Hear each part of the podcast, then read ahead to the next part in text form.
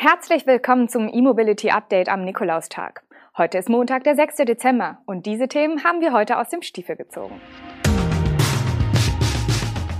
Daimler beschließt Milliardeninvestitionen in E-Mobilität. Skoda erhöht DC-Ladeleistung. R kündigt des Polestar 3. Ländliche Stromnetze fit für E-Mobilität und jeder fünfte Neuwagen elektrisch. Der Aufsichtsrat der Daimler AG hat den Businessplan von Mercedes-Benz für die Jahre 2022 bis 2026 verabschiedet. Und damit wurde auch jene strategische Planung bestätigt, welche die Transformation zu vollelektrischen Antrieben vorsieht. Seit dem 1. Dezember besteht Daimler bekanntlich nur noch aus den Sparten Mercedes-Benz Cars und Mercedes-Benz Vans. Das Geschäft mit Trucks und Bussen wurde abgespaltet. Auf das Pkw- und Van-Geschäft will man sich jetzt konzentrieren und dabei die Führung bei elektrischen Antrieben und Fahrzeugsoftware anstreben, so Daimler. Von 2022 bis 2026 will Mercedes mehr als 60 Milliarden Euro für die Transformation in eine emissionsfreie und softwaregetriebene Zukunft investieren. Dabei wird der Anteil der Forschungs- und Entwicklungsausgaben etwas zulegen. Die Sachinvestitionen will Daimler wie gehabt weiter reduzieren. Im Fokus der Entwicklung steht klar die Elektromobilität. Standardisierte Batterieplattformen und skalierbare Fahrzeugarchitekturen sollen zusammen mit Fortschritten in der Batterietechnologie zu niedrigeren Kosten führen. Seine E-Modelle will Mercedes zunehmend am oberen Rand der jeweiligen Segmente ansiedeln, um höhere Margen erzielen zu können. Dabei helfen soll auch ein direktes Vertriebsmodell mit weniger Rabattschlachten im Handel. Unser Ziel ist die Technologieführerschaft im automobilen Luxussegment sowie bei Premium-Vans, sagte Daimler-CEO Ola Kelenius. Ab 2025 werden bekanntlich alle neu eingeführten Fahrzeugplattformen rein elektrisch sein. Bis Ende des Jahrzehnts will Mercedes generell rein elektrisch werden. Zumindest wo immer die Marktbedingungen es zulassen. Skoda hat zum Modelljahr 2022 die Ausstattung seines Elektromodells Enyaq leicht angepasst. Alle Versionen verfügen künftig bereits ab Werk über die maximal mögliche DC-Ladeleistung. Bisher musste das gegen Aufpreis extra bestellt werden. Im Gegenzug steigen allerdings auch die Basispreise bei drei der vier verfügbaren Versionen um 800 Euro. Skoda Deutschland hat zwar keine Mitteilung dazu veröffentlicht, aber aus der neuen Preisliste geht klar hervor, dass sich beim DC-Laden die Ausstattung geändert hat. Der Enyaq iV50 kann ab sofort serienmäßig mit bis zu 100 kW laden. Selbiges gilt für den Enyaq iV60. Beide Versionen mit dem 77 Kilowattstunden Akku verfügen ab Werk nun über 125 kW DC Ladeleistung. Bisher waren beim Enyaq ab Werk nur 50 kW freigeschaltet. Das volle Potenzial, je nach Motorisierung bzw. Akku, kostete 500 Euro Aufpreis. Für die Kunden bedeutet die höhere Ladeleistung also entweder eine Geldersparnis oder eine deutliche Zeitersparnis. Beim Enyaq iV60 zum Beispiel sinkt die DC-Ladezeit auf 80 Prozent von 55 auf 35 Minuten. Unklarheiten gibt es bei den Preisen. Laut der Skoda Presseseite hat sich an den Grundpreisen zum Modelljahr 2022 nichts geändert. Im Konfigurator sind aber inzwischen um 800 Euro höhere Preise angegeben. Nur das Allradmodell, der Enyaq iV80X, ist nicht von dieser Preiserhöhung betroffen.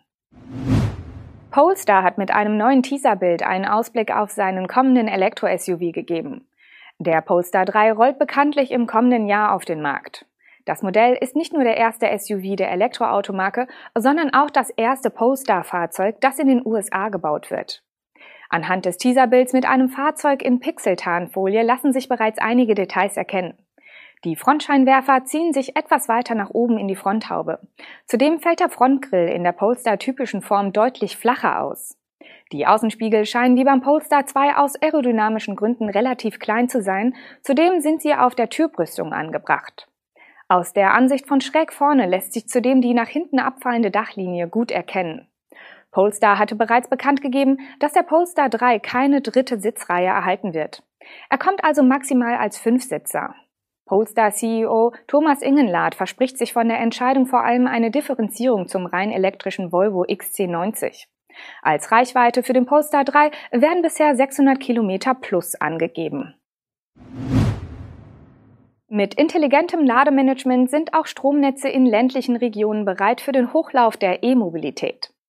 Das ist das Ergebnis des dritten Feldtests der Netze BW zu den Auswirkungen von Ladevorgängen auf die Stromnetze.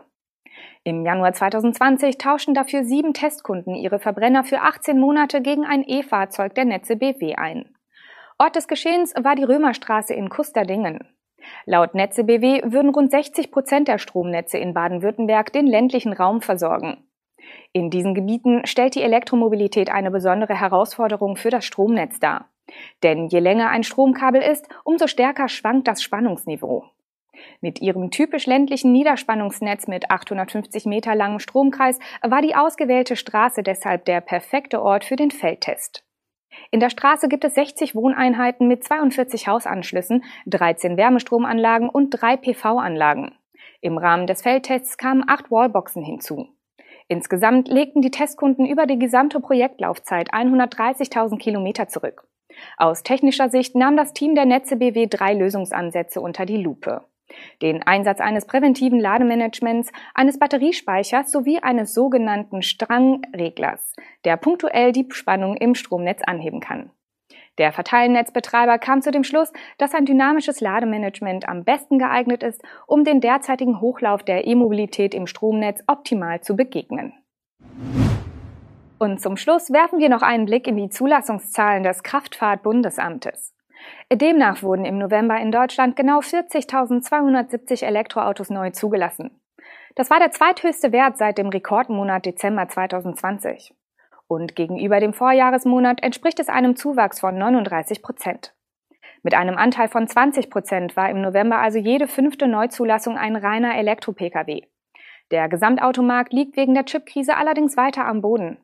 Beobachter sprechen vom niedrigsten Neuzulassungsergebnis seit der Wiedervereinigung. Zu den rund 40.000 Elektroautos gesellten sich im November noch knapp 60.000 Fahrzeuge mit Hybridantrieb, darunter knapp 28.000 Plug-in-Hybride. Ihr Marktanteil lag bei 14 Prozent.